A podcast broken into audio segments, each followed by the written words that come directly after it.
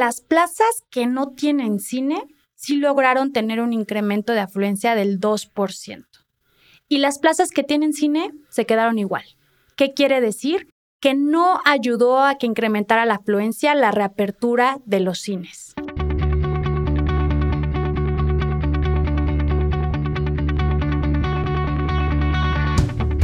Amazing Retail es el espacio creado por Getin, la plataforma que cuida la salud de tus clientes y vendedores con su semáforo de saturación. Mide la ocupación de tu tienda en tiempo real y monitorea la distancia permitida. Fomenta la compra responsable y crece tu negocio. Solicita un demo en contacto.getin.mx. Para más información, entra a getin.mx y contáctanos. Recuerda que la información es poder.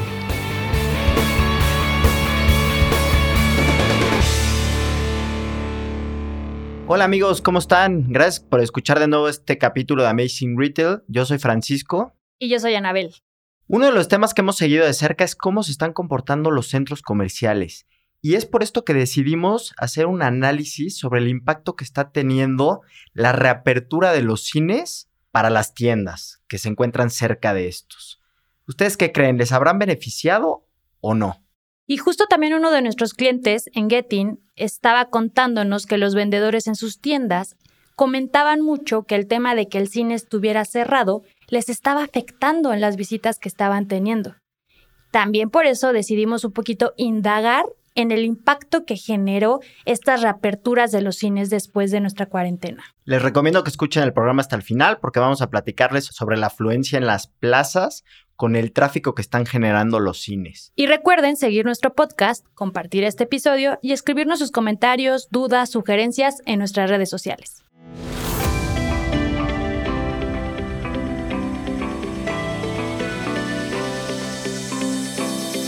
Oye, Frank, entonces, después de más de tres meses de estar cerrados los cines debido a la pandemia, el 12 de agosto deciden volver a abrir. ¿Qué crees que haya pasado? ¿Que haya incrementado la afluencia? ¿Qué esperabas tú? ¿Qué creías tú? Pues mira, la lógica me diría que, que claro, que se iba a desbordar un poco la afluencia en los centros comerciales por no sé si sea necesidad o no, pero al menos por el gusto de poder regresar a realizar una actividad que gusta muchísimo, como es ir al cine. Y sobre todo porque sí se estaba comentando mucho todas las medidas que estaban aplicando, que es desde aforo limitado a un 30% de la capacidad. Cada persona tiene que portar su cubrebocas para entrar a la sala. Los espacios y horarios de los cines estaban como pensados para evitar la conglomeración de varias personas, ¿no? Sí, de hecho por ahí también había solo se podían sentar dos personas juntas, o sea, había como varias medidas que digo, estás viendo siempre hacia adelante, la gente no está hablando, o sea, como que todo parece que se conjuga perfectamente para ser un lugar muy seguro. Totalmente, y sobre todo porque fue súper como un tema muy de discusión de hay que abrir los cines o no, y muchas personas decían es que va a ser súper peligroso y otras estaban a favor de oye, no, estás platicando, estás todo el tiempo viendo hacia el frente, hay espacio entre cada butaca y al final creo que se logró y se abrieron los cines.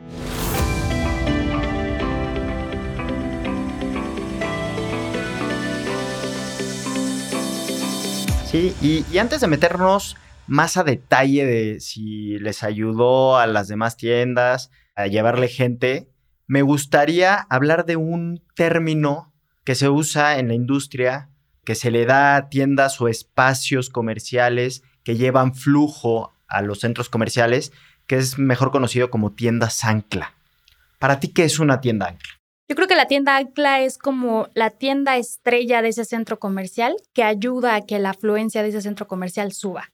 Y hay tiendas ancla desde departamentales, supermercados, cines, o hay otras tiendas de fast fashion que son las que hoy en día están logrando ser tiendas ancla en los centros comerciales. Sí, y justamente recapitulando un poquito de que ya lo mencionamos en un episodio anterior, en cómo iban transformándose los centros comerciales a centros de entretenimiento, pues aquí entra el tema de los cines, ¿no? Entretenimiento hay pues, cines, teatros, ya hay walk-arts en los centros comerciales, ya hay también acuarios, hay museos, etcétera.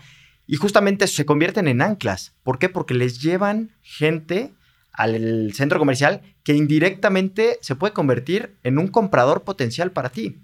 Ahora, también me encantaría que me dijeras y que tú dieras tu opinión sobre el famosísimo mito que existe que dice que mientras más cerca esté de un cine o de una tienda ancla, más voy a vender. ¿Esto es verdad o no?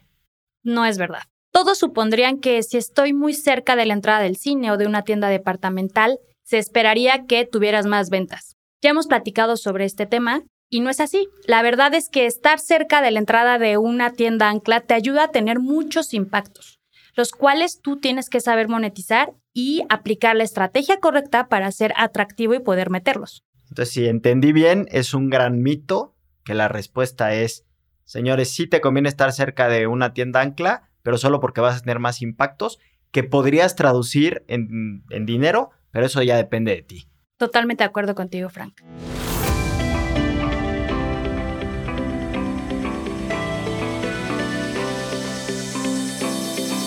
Oye, y si nos das algo de cifras sobre este tema, o sea, en general las plazas, ¿qué pasó con las plazas? O sea, ¿aumentaron? ¿No aumentaron con esta reapertura del cine? O sea, porque sé que ya se hizo un análisis previo, ¿no? De este tema. ¿Y qué, pasó? O sea, al final, digo, creo que la, la, noticia que nos vas a dar no nos va a gustar mucho y va un poco en contra de lo que yo creía que iba a suceder.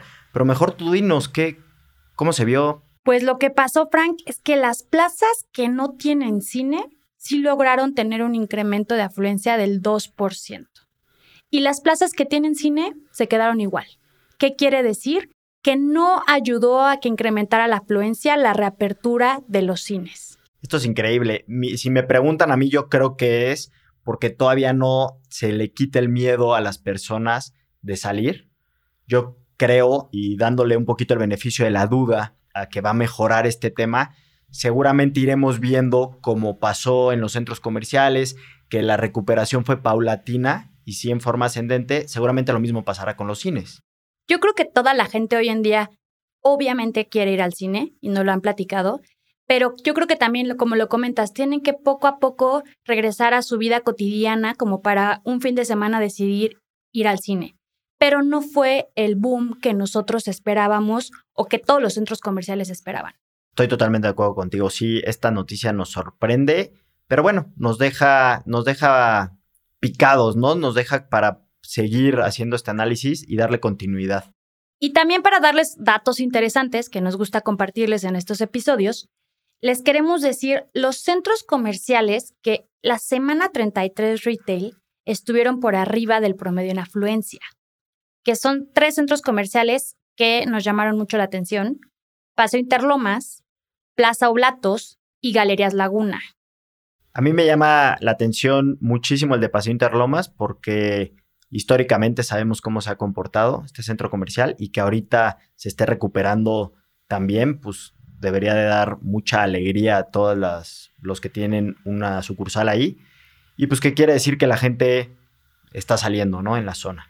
Y bueno, para, para seguir hablando de estados, en la Ciudad de México eh, todavía no está siendo un punto de influencia para el tráfico el tema de la reapertura de los cines, porque estamos viendo que la gente se comporta igual que antes, ¿no? No hubo un punto de inflexión, no pasó absolutamente nada. Ojo, en cuanto a tráfico, o sea, no hubo un pico alto, nada que tuviéramos que comentarles.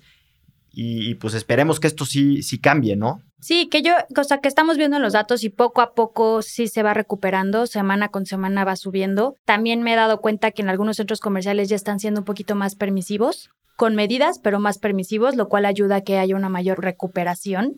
Pero sí hay que esperar que poco a poco la gente retome la visitar el cine y se ayude a que el centro comercial tenga un poco más de afluencia. Sí, algo que seguramente va a ayudar es que si tú vas al cine, me cuentas tu experiencia, que todo estuvo perfecto, pues seguramente yo me voy a animar y así a quien le estés contando. Entonces creo que eso también falta, o sea, que pase un poquito más de tiempo, que cada vez veamos que más gente va al cine, que no pasa nada, que cumplen al pie de la letra con todas las medidas, que sabemos que ya lo hacen. Entonces creo que no va a haber ningún problema, pero hay que darle un poquito más de tiempo.